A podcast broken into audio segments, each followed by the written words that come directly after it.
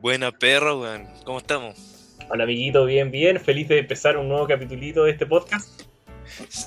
Sí, po. y lo que tenemos esta, esta semana es ni más ni menos que la serie Futurama. Tremenda serie. O sea, qué recuerdos.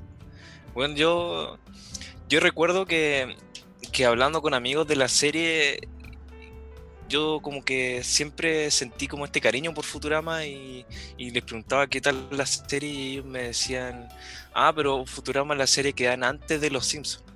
Claro. Y bueno, yo, yo- bueno, la gente la ve así, pero yo creo que es mucho más que eso. Yo igual me, me identifico un poco con tus amigos. Yo vi Futurama cuando niño. No he vuelto a ver Futurama ya de adulto. Eh, lo último que vi, recuerdo haber visto las películas de Futurama. Y eso fue como a los Ya. 18 años. Eh, pero por supuesto que Futurama era una serie parecida a Los Simpsons en el sentido que son del mismo creador, de Matt Groening. ¿sí? pero que es distinta porque de repente es un poco más profunda que, que Los Simpsons. Toca otro tipo de temas, como tiene otra forma de contar historias que por ahí parece ser quizá un poquito más inteligente. Eh, claro, cuando Los Simpsons es un formato como episódico y tenéis capítulos memorables como el profesor de Lisa, o bueno, cualquier capítulo de- donde Bart le corta la cabeza al- a la estatua de Springfield, que son El como de las de primeras temporadas. El elefante, El Bart elefante de Bart.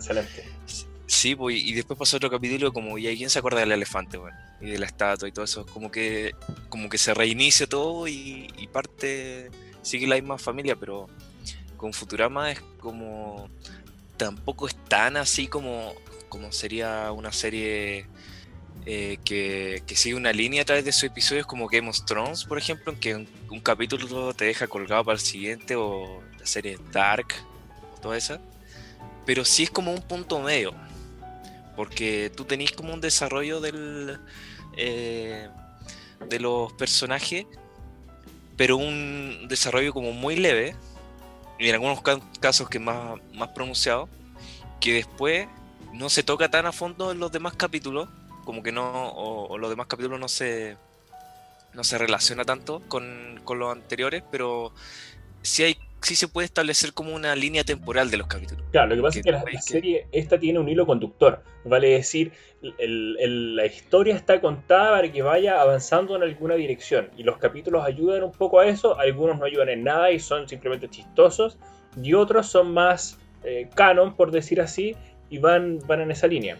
Y eso me gusta mucho en Futurama, que Futurama utiliza recursos que se llama el foreshadowing, que es cuando tú haces referencias a capítulos que aún no pasan. Entonces, Ah. cuando tú ves el capítulo en cuestión futuro, dices, y después como ves de nuevo la serie o, o ves las referencias, te das cuenta que habían pistas para que tú te dieras cuenta que la serie iba en tal dirección. Claro, estos podrían ser, podríamos llamarlo easter eggs o huevos de Pascua en español España. Claro, es que no, no es lo mismo. Un easter egg, por ejemplo, puede ser que... eh, easter egg tiene más que ver con el concepto de utilizar una referencia que es exógena o externa al, al contenido del capítulo, ¿cierto? Ah, Entonces, ya. Por ejemplo, eh, tú estás viendo un capítulo de Los Simpsons y hay una referencia muy específica a un capítulo de Futurama y solo si tú cachas Futurama te das cuenta. Entonces eso es como más como un easter egg. Cambio, Ah, un foreshadowing, foreshadow es como... Foreshadow viene de... eh, es una pro- pro- premonición del futuro. Entonces, Claro. que yo te pongo elementos que en el futuro se van a entender por completo que son una referencia a algo que aún no ha pasado y que el escritor sabe que va a pasar en la serie, así que te lo pone antes. De modo de que después, cuando ya pasa este capítulo futuro, tú dices, ah, había pistas, había un camino que ya estaba armado en, en el guion para que pasara esto de tal manera. Yo me pregunto si es eso o es que los guionistas dejan deliberadamente como partes de la trama como abiertas y después pueden llenar eso con estas pistas que decís tú. Claro, es un poco como la eh, profecía autocumplida, ¿no? Como Mm. ya. simplemente yo veo el camino que está construido, después ato los hilos y, y bueno, siempre calzó. Pero se descubre a futuro. Claro. ¿Sabes que podríamos analizar esto eh, tomando como ejemplo uno de los capítulos más memorables de la serie, pues, amigo? Dale. El capítulo de que es conocido como Ladrillo Jurásico. Bueno, para mí siempre va a ser el perro de Fry o el capítulo de Si Murdiera. Claro. Se llama Jurassic Park. En vez de Jurassic, como referencia a Jurassic Park, Jurassic Park. Park es sí. El- en español como que no funciona mucho, pero bueno. Sí. Pero bueno, aguante. Eh, hacemos como una ah, un rápido como recapitulación de cómo inicia el capítulo. Pero ¿te parece hacer una pequeña recapitulación de Futurama para contextualizar a los amigos? Mira, la idea es que en Ah, Futurama. ¿cierto? Es que eh, Fry, que es el protagonista, es un joven, adulto joven de los años 2000, que es medio fracasado, tiene un empleo de mierda, una familia que no lo pesca, eh, está tristemente soltero, eh, está muy desganado por la vida. Y Sí. el cambio de milenio, o sea, el 31 de diciembre del 99, y dice, ya, conchito madre, este, este es mi milenio, esta, ahora la hago", y tiene un accidente y eh, se queda congelado como una cámara de criogenización Sí, por mil años. Entonces Claro. despierta en el año 3000, en el nuevo, nuevo milenio. Y ahí empiezan las desopilantes aventuras de Fry y sus amigos. bueno, ahí conoce a, a Lila, a Bender y paradójicamente termina siendo un repartidor. Claro, porque él era repartidor de pizza en, en los dos- en el, la- el primer milenio y en el tercer milenio sigue siendo repartidor, pero de cosas más atingentes al contexto de los años 3000. La idea de la serie es como que es parodiar eh, típicos temas de ciencia ficción. Entonces cada capítulo como que trata un tema distinto que puede haber sido en sí una película. Y de hecho el, el tema de un capítulo era como pelear contra...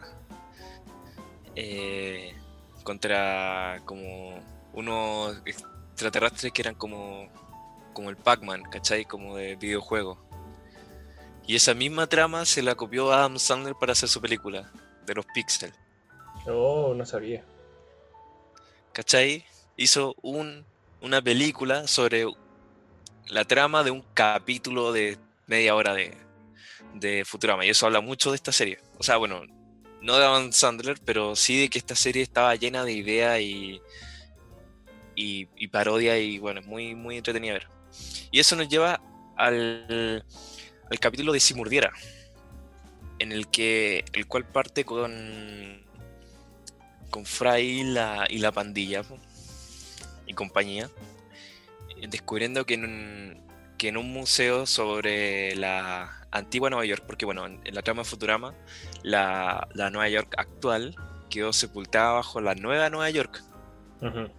Entonces, todas las cosas que existen, que existían en el año 2000 estaban enterradas y bueno, la, la encontró un museo y la está exponiendo. Y una de las cosas que encontró este museo es un perro fosilizado que, eh, que da la casualidad.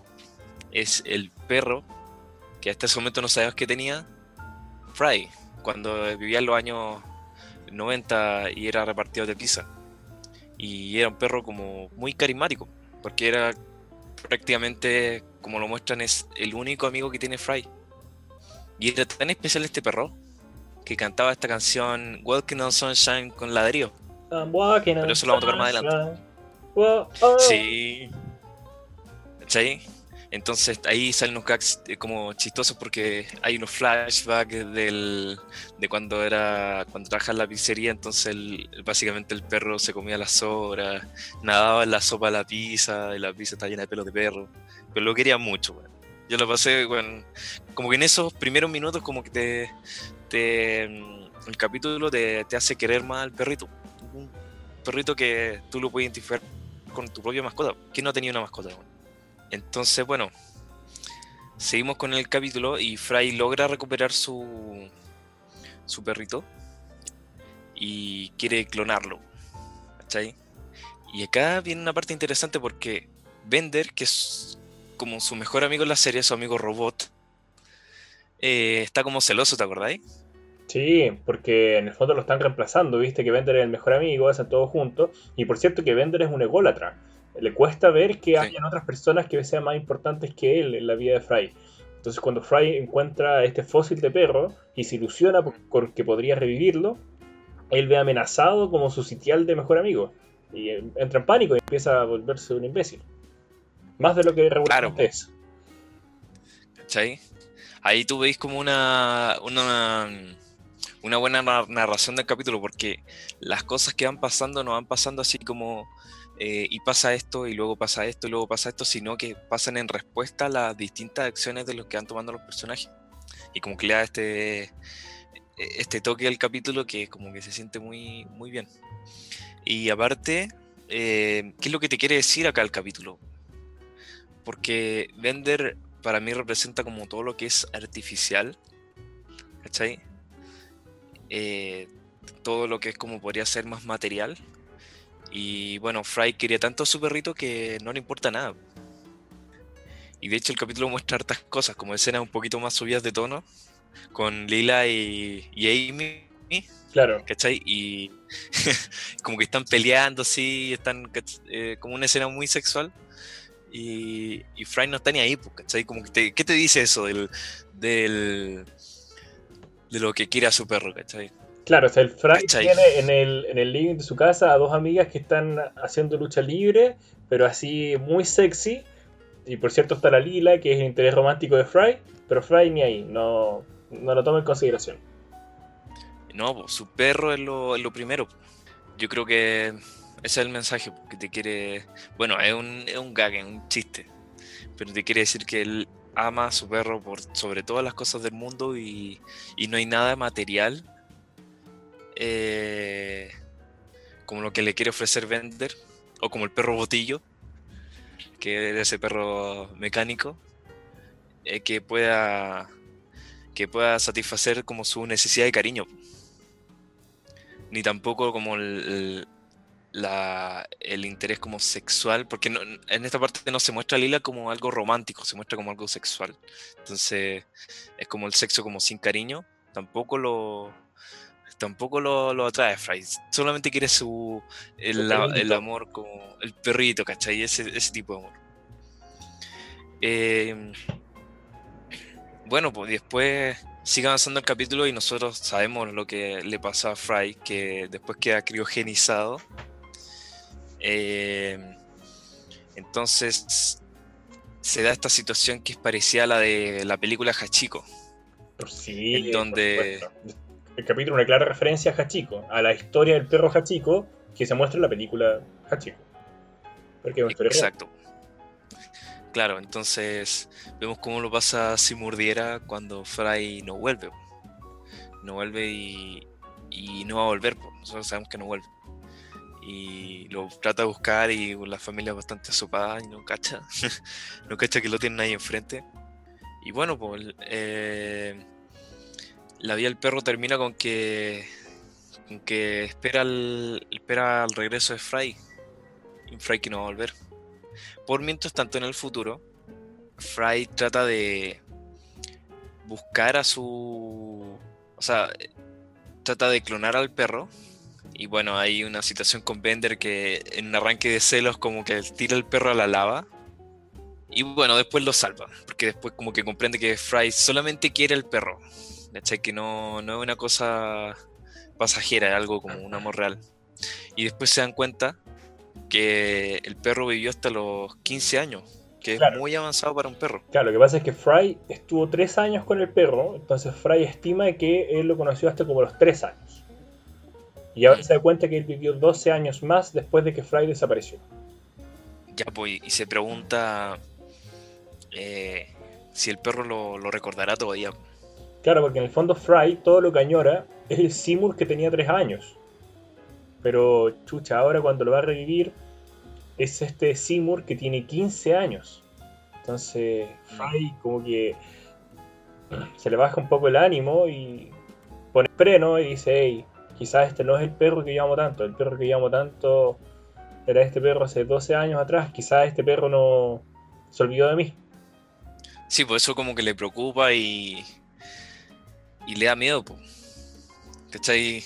Como decís tú, quieres recordar a ese Seymour de, eh, de tres años el que vive en su recuerdo y si ve a un perro y no lo reconoce, eso como que le partiría el corazón, pues, como un amor no correspondido. Parece que Seymour murió a la avanzada edad de 15 años. ¿15? ¿Entonces vivió 12 años después de que me congelaron? Así es. ¡Detengan la clonación! ¿Qué? ¡Fry! ¿Qué ocurre? Piénsalo, Seymour vivió una vida plena cuando yo desaparecí. Tal vez añadió canciones nuevas a su repertorio. Tuve a Seymour hasta que cumplió tres años, cuando lo conocí y es cuando lo amé. Jamás lo olvidaré. Pero él me olvidó hace mucho, mucho, mucho tiempo. Pero lo que la serie te, te quiere decir es que a un Fry queriendo tanto al perro como que no supo y nunca podrá saber cuánto el perro lo quiso a él. Porque al final sí lo esperó, sí era fiel al perro. Y esta historia es una historia, bueno, como tú decís, como basada en Hachiko, pero en otras historias más, como eh, en Ulises, eh, o sea, la, la Odisea. Ulises también tiene un perro, se llama Argos. Y, y también es como un final más o menos parecido porque el Argos, ya cuando vuelve Ulises, te acordás que Ulises se demoró mucho en volver a, a su Sí, tierra Ítaca. Eh, y, y tiene que volver disfrazado. Y el perro lo reconoce, a pesar de que está viejo, igual de viejo como, como Seymour, reconoce a Ulises, pero Ulises no puede no puede hacerle cariño al perro porque si no si no lo cachan, No ¿cachai? Tiene- existe. está disfrazado. Y bueno, el perro lo reconoce y él no le hace caso, pero, pero como que le cae una lágrima, así como que tú sabes que él quería a su perro y, y valoró mucho su lealtad, entonces ahí muere el perro de, de Ulises. Spoiler. Wow. Eh, bueno, sí, cuando yo encontré esa historia dije, bueno, ¿cuántas otras historias de perros leales hay? ¿Cachai? Porque a mí también se me viene a la mente una película italiana antigua de, de los 40, que también es como de ese tema, porque es un viejo retirado que tiene a un, a un perro Flyke y que en un momento el buen está tan para la cagada que que la pensión no le alcanza. Eh, son tiempos de posguerra y, y no está sin trabajo, bueno, está jubilado. Era profesor de filosofía, me parece. Y en un momento usaba su perro Fly para, para conseguir algo de dinero porque el, perro hace truco y, como su, y si lo acompaña y es como su mejor amigo, su único amigo en, en ese mundo porque lo echan de la casa y todo eso. Bueno, así que si, si le interesa ver esa película que también trata el tema del, de la lealtad de los perritos y donde el perro es muy buen actor, ese perro Fly que es un, eh, un actorazo, weón. Nunca he visto una actuación mejor de un perro, de- no, en serio, lo digo en serio. Se llama Humberto D. Una película vieja, pero está en YouTube. Wow, excelente. Ya, po. Sí, los amigos. Eh, siguiendo eh, con la con los temas del capítulo, hay este foreshadowing que decís tú, vos, perro. Sí. Eso me. Me lo Tú me dijiste, y yo cuando yo vi, vi el capítulo no me di cuenta, y cuando me dijiste, quedé así, wow, lo busqué después en internet y es así. Así que Mm. gente, brace yourself, porque tremendo foreshadowing que hay acá. Acá vienen los easter eggs. Vamos a hacer un top 10 de los mejores easter eggs de, eh, del capítulo. Que no creo que me alcance para el top 10 porque yo soy muy malo para, extra- para ver estos easter eggs y, y cuestioncitas y foreshadowings. Eh, así que bueno, lo que yo había notado era cuando Fry se va a criogenizar. Y bueno, para los que vieron el capítulo en el que eh, se revela por qué Fry es criogenizado en un primer lugar porque es, él es el único que puede resistir al ataque de una especie de cerebros de cerebros espaciales que hay en que hay en, el universo Futurama, que se supone que son los malos. Entonces hay un capítulo que trata solamente de eso, como Fry rescata al universo de estos cerebros malvados, que buscan saberlo todo y que al final, después de saberlo todo, quieren destruir el universo. Un buen capítulo. Y bueno, en este easter egg vemos al el ojo de Mordelona en el basurero. Eh, bueno, no, Mordelona era el- este agente que desde el pasado eh, quería estaba con la con esta especie de resistencia y, y fue el que mandó a Fry y que después la, en Futurama lo conocimos como, como una especie de mascota de un planeta extraño. Claro, eso Y no hacía nada el Mordelón, de. Futurama, porque en las primeras temporadas creo que aparece Mordelón, que es como un, ¿cómo dices tú? Una mascota que no hace nada. Sí, Pero posteriormente uno descubre que Mordelón es parte fundamental de la trama de Futurama. Y un capítulo muy importante para entender la trama es eh, el capítulo que hace esta referencia que se llama The Why of Fry. Y Sí. En ese capítulo se explican muchas cosas, pero una referencia post- futura a eso es este capítulo de Jurassic Park, que es anterior. Y que si pones atención al capítulo, descubres algo que se revela posteriormente, que tiene que ver con Mordelón y el rol que juega en la, trama. Entonces veis el ojo, veis la sombra de Mordelón soplando en la silla. Es como, weón, cuánta atención le pusieron a esta serie, po?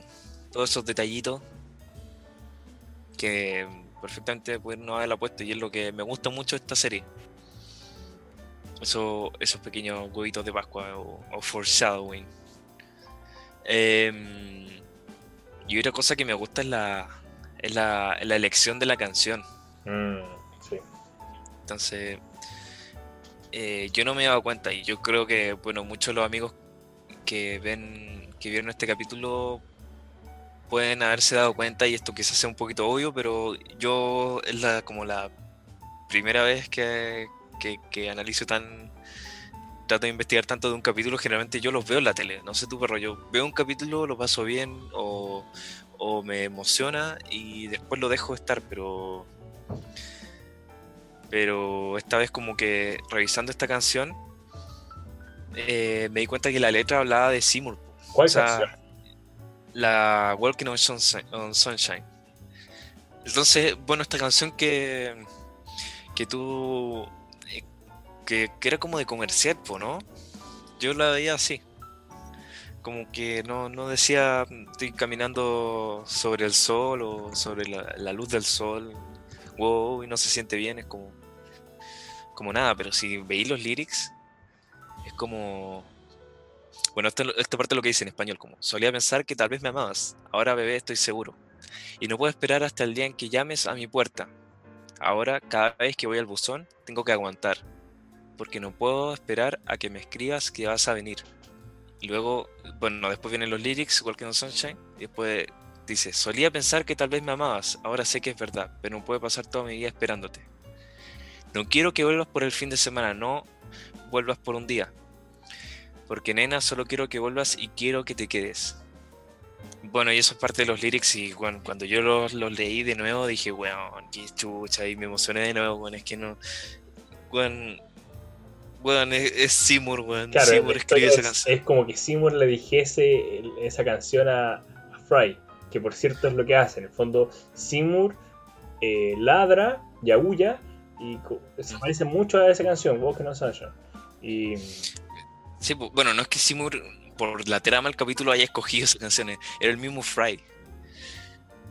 El Fry que le tararea, que tararea esa canción. ah, tienes razón. Pero fueron los, sí, fueron los escritores eh, los que pusieron esa canción.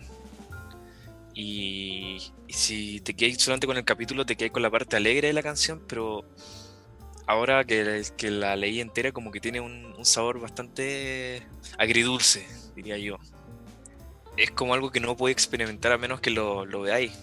¿Cachai? A menos que, que tú te pongáis a buscar la canción o sepáis los lyrics desde antes, pero no es algo que te dan en el capítulo, te lo dan en bandeja. Y eso es lo que me gusta de la serie, como que tiene estos pequeños regalitos que bueno, yo no lo descubrí hasta hace dos días atrás.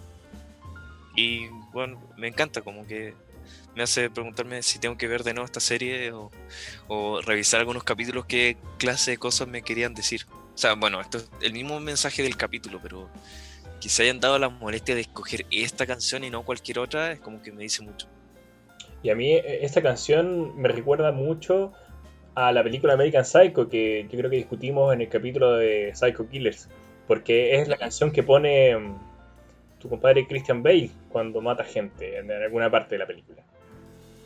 Entonces también Sí. tiene como este mensaje medio como que la canción es súper feliz, pero la escena es súper terrible, entonces te, te genera esta como dicotomía, como eh, esta incomodidad al ver la escena.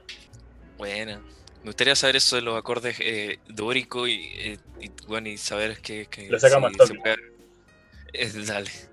No, pero quiero saber si hay un, hay un análisis sobre eso. Un, un análisis a los a lo Jaimito Yo Altocer. me imagino que la weá está en modo jónico y que es una canción típica de cuatro acordes pop. Ya, ya, es- eso, eso va en el video, yo, yo te creo. pero- Sí, eso es. Bueno, Eh, ya hicimos como esta, esta revisión, no sé si quería agregar algo más, perro. Con respecto a, a este capítulo, Sí, con respecto a este capítulo o a la serie en general. Mira, la serie es bien buena, tiene hartos capítulos que tienen como este, este efecto de que si bien son chistosos te dejan pensando. Eh, el otro día me vi el capítulo de cuando Fry descubre que su hermano robó su nombre. Y le robó su trébol. Ah, sí, también me encanta. Es muy lindo. No, no quiero darles spoiler a los amigos, pero ese capítulo lo pueden buscar así como Fry Trébol, hermano, y lo van a encontrar. Es muy lindo. Eh, también es como profundo, porque en el fondo Futurama, si bien es una serie chistosa, es una serie que se trata de un de un joven el cual perdió toda su vida por un accidente y aparece en otro mundo que es mil años después. Entonces pierde su familia, pierde sus amigos, pierde su Sí. casa, tiene que partir de cero. Y en muchos capítulos hacen referencia a qué pasó con la familia de él. O qué pasó con sus conocidos, cómo siguieron su vida sin él. Sí. Básicamente son papás que se les desapareció un hijo, son hermanos que se les desapareció el hermano y nunca tuvieron respuesta. Y nunca supieron qué pasó. Mm, Entonces cuando Claro. Futurama con ese, desde, desde esa óptica, Futurama es una serie un poco más oscura de lo que por ahí regularmente vemos, que es una serie de comedia, pero que tiene estos tintes que te ayudan a entenderla como una obra más compleja, con más matices. claro, como el, el inverso del Joker. Como yo pensaba que esto era una comedia, pero en realidad es una tragedia. O, Claro, bueno, algo en esa, en esa línea. Todo, la, todo la- lo que es comedia y tragedia viene, viene de la mano. Y aparte, em, te muestra que, Fry es más que un personaje plano. Como se podría decir de, otras series que, que es solamente el tipo que es el idiota, ¿cachai? Que hace estupideces. Y que en varios capítulos es eso. No, no muestra más. Pero después como que te hace reflexionar en que es un personaje más tridimensional. Con más profundidad que se podría decir. Y que también tiene sus problemas. Lo que tú decís que dejó toda su vida detrás. Y que tiene una, una especie de añoranza por el, por el pasado. Cuando este museo eh, descubre cosas del siglo XX, va al tiro a, a verla. Son cosas que eran parte de su realidad y que de un día para otro ya no, no lo fueron. eh, eso yo creo que se nota harto, sí. amigo. En, el personaje de Seymour vuelve a aparecer después, porque Futurama tuvo unas temporadas y después cancelaron la serie. Y después volvió. Sí, Y yo me quedé ahí, eso fue lo último que vi. Nunca vi la vuelta, pero cuando anunciaron que iba a volver, hicieron películas. Que me parece que la Mm. tele las dan como capítulos, como capítulos, como que dividieron la película Sí. en cuatro. Pero son cuatro películas. Bueno, y estas cuatro películas, la primera es eh, Bender's Big Score, que es como el gran golpe de Bender. Que lo que hace es sentar como las bases para lo que va a significar que avance la trama en la serie. Eh, y no quiero hablar mucho de esta película, pero es buena y aparece nuevamente el personaje de Seymour. El tema de esta película es que en alguna parte funcionan porque creen haber descubierto un mecanismo para poder viajar en el tiempo, pero evitando la paradoja temporal. La paradoja temporal se refiere a que cuando tú viajas en el tiempo, al pasado, tu yo del pasado, cuando vivió los hechos, tú ya estabas ahí en primer lugar. Entonces simplemente Mm. como que no tienes free will, como que realmente no puedes decidir qué hacer porque ya pasó. Este tipo de paradoja como aparece en Dark, por ejemplo. O como lo Claro. conversamos largamente de esto en el capítulo de viaje en el tiempo del podcast. Y bueno, la- esta película un poco trata de, de que los protagonistas tratan de hacer esto y romper esa paradoja. Y en ese capítulo descubrimos por qué es que Seymour eh, estaba, no murió, sino que estaba carbonizado, en una posición como que estuviera caminando. y lo muestran así como muy, muy, muy a la rápida, como que pasa y, y después siguen con la película, ¿no? Claro, pero lo que es interesante ahí, por cierto, es que hace el link con este capítulo porque el personaje de Fry en esa película madura un montón. Y yo creo que en esa película Fry toma un montón de decisiones que son que requieren mucha madurez emocional.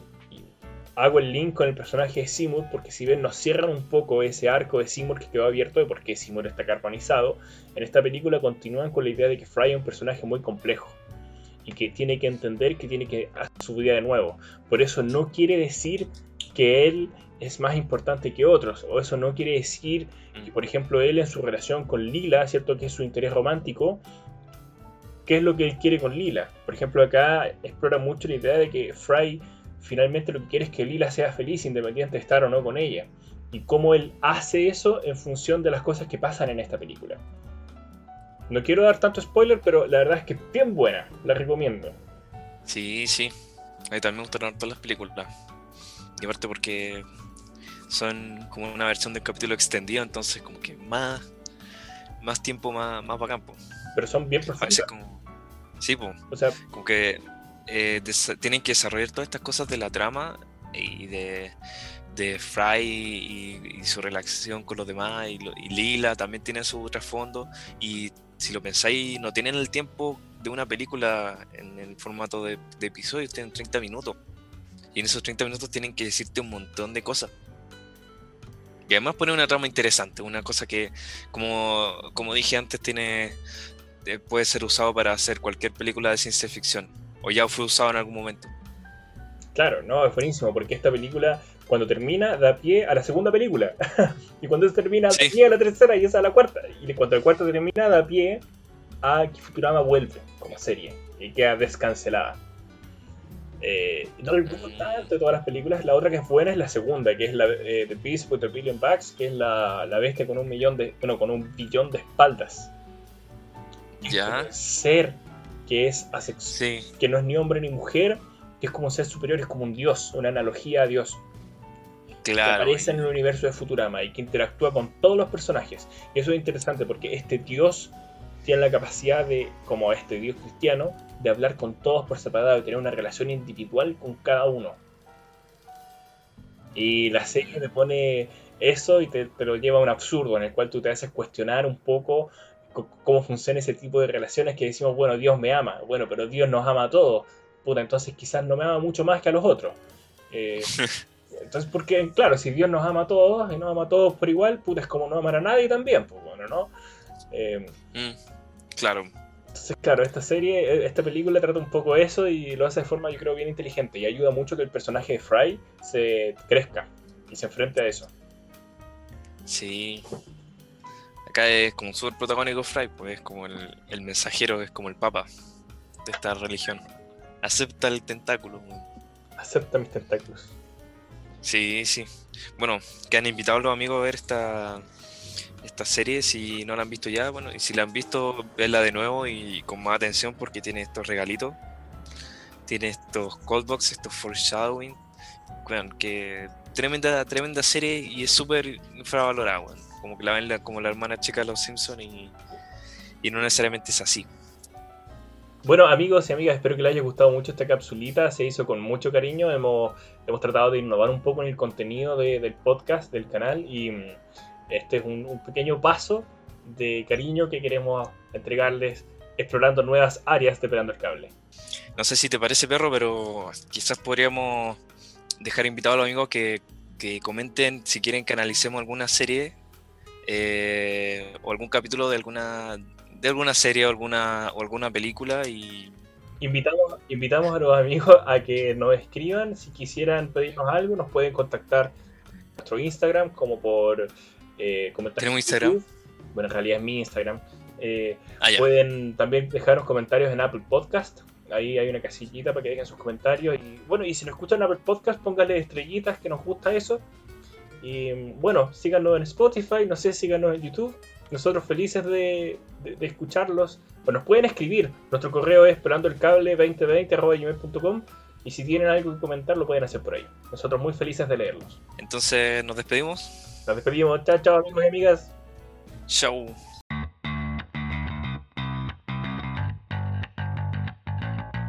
Estoy seguro que quiere hacer esto. toda esta wea, conche tu madre, la he estado grabando y que la borre.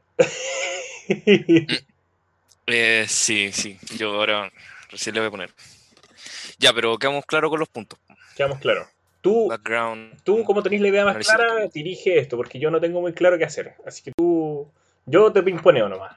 Eh, amigo, imagina que estás en un capítulo de Jaime Altozano, weón, y Ya. te piden hablar de algo que tú sabís.